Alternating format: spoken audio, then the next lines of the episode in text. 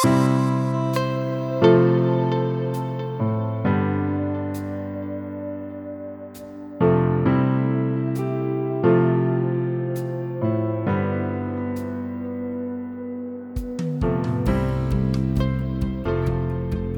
大家好，我是阿喵，你正在收听 Queerology 的新节目。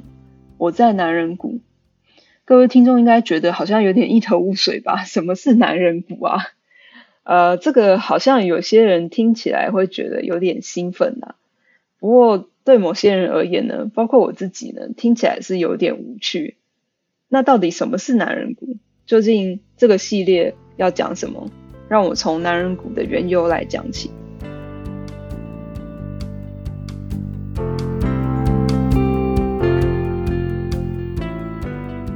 我是住在一个城市，叫做圣荷西，英文叫做 San Jose。这里一开始因为半导体业很蓬勃，然后因为半导体的主要材料叫做矽，所以这里就有了矽谷 （Silicon Valley） 的这个称号。不过现在矽谷不只有半导体啦，有些公司是专做电脑、智慧型手机，有些公司专门研究人工智慧、无人车、无人机，还有一些各式各样的软体服务。像台湾听众可能比较熟悉的，可能会是 Uber、Airbnb 或是 Netflix 这些新创公司哦，吸引了蛮多的投资人。他们把钱投入戏股以后，就想要这些戏股的小新创公司去扩大，把他们的投资翻个好几倍。所以在这样的背景之下，这些公司也需要很多年轻的肝。嗯嗯，不是，这是很多年轻的工程师去加入他们。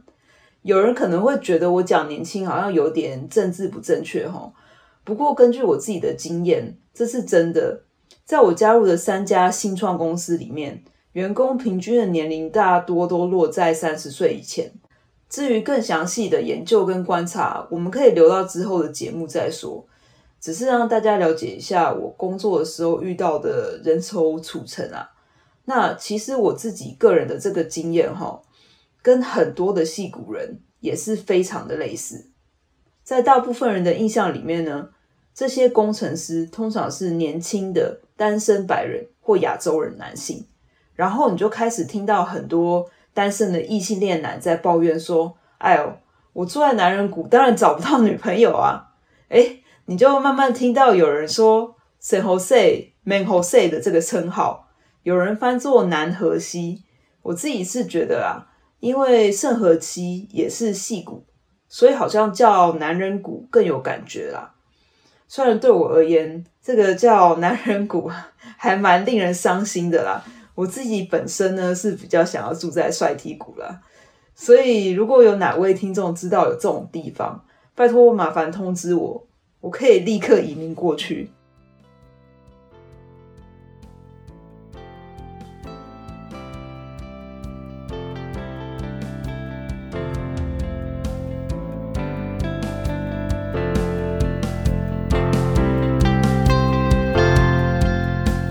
到底圣荷西这个地方能不能叫做南荷西，还是只是因为大家的个人经验对于工程师的刻板印象造成的呢？以美国最近期的人口调查来说，圣荷西的女性占全人口的百分之四十九点六，也就是说，每一百个在矽谷的居民里面就有超过四十九个半的女人。这样看起来的话，好像也没有说全是男人这么夸张吧。或是我们把这个拿来跟全美比较，全美国人口比例来看，每一百个美国居民就有五十点八个女人，跟矽谷比起来是多了一点二个女人。虽然有差距，但也不是那种压倒性的差距啊，所以也还好是这样啦。不然我应该早在矽谷被掰直，或是逃难到哪个帅 T 很多的地方。嗯，那还有什么原因呢？所以我就研究了一下我们当地的一些新闻。这个称号一开始的起因，比较像是大家对于工程师的刻板印象，就都是男性。另外一个比较有依据的是 PEW 二零一四年的文章，全美最适合跟最不适合女人寻偶的城市。就是说，研究人员想要知道，在美国如果我是异性恋女性，我要去哪个城市最有机会遇到适合结婚的对象？这篇文章收集了全美各大城市二十五到三十四岁单身的就业男性和女性的对比。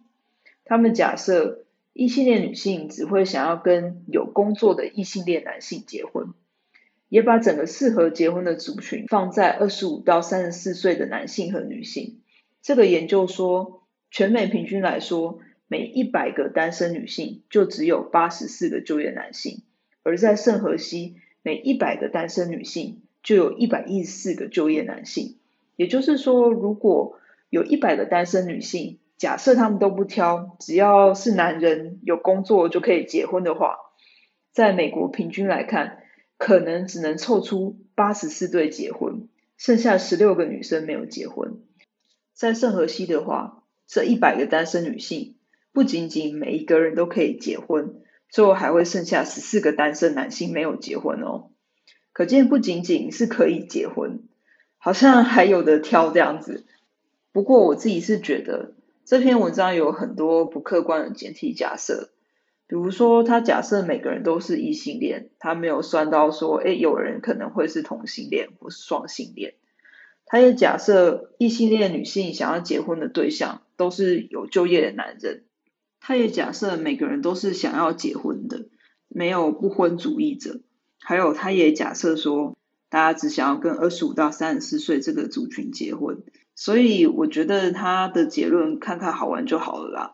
因为择偶这件事情其实实在是太复杂了，每个人喜欢的都不一样，所以我想研究人员应该也没有办法看透啦。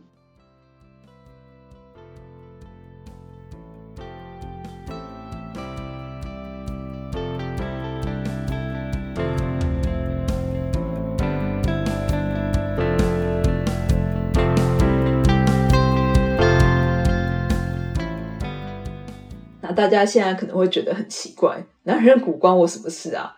这不是一个谈性别的 podcast 频道吗？除了性别人口差距以外，还有什么好谈的？嗯、其实真的有很多可以谈啦，像是前面提到的公司人口的组成都是以年轻人为主，还有为什么在年轻的族群上有这么大的男女比例的差距？真的男性就是数学理工比较强吗？还有为什么？全部的男女人口比例只有相差百分之一点二，没有像全是男人这样子。那为什么大家就觉得戏骨全部都是男人？我加上我老婆两个就是女人啊，怎么就没有算到我们两个嘞？戏骨这几年呢，也有很多性骚扰、性别歧视的丑闻，像是 Uber CEO 因为主管性骚扰下属而下台。那这个下台的主要原因呢，是因为主管有多次的骚扰不一样的女同事，多次的被投诉，但是公司却没有任何的行动。那到底是什么原因让这些公司没有作为？那如果说呃，身为员工遇到这样的状况，要怎么去应对嘞？另外，最近 Google 非裔伦理学家被解雇，造成很多争议。到底在戏骨中，作为性少数、种族少数，会遇到什么样子的困难？他们的生活又是怎么样子？在大众的舆论压力之下，也有很多企业开始做公司内部的平权教育，像是有些公司啊，会做偏见训练，去帮助员工更认识偏见和歧视。对外，他们也想尽办法招收更多的多元人才。像是他们会要求主管必须要雇佣固定比例的女性或是少数族群，有些公司也会开放一些特殊的管道，让多元人才更有机会获得工作或实习的机会。除了这些，他们还有做了什么努力？那这些努力当中呢，到底是真的让工作环境变得更多元、更友善，还是制造了更多对立和尴尬？接下来的几集当中，我会和大家分享聊一聊这些，聊一些戏骨的产业新闻、职场性别平权，聊科技、性别和少数的连接。如果你有什么比较想听到的内容，也欢迎写信到 Q 让我知道。我们下次见。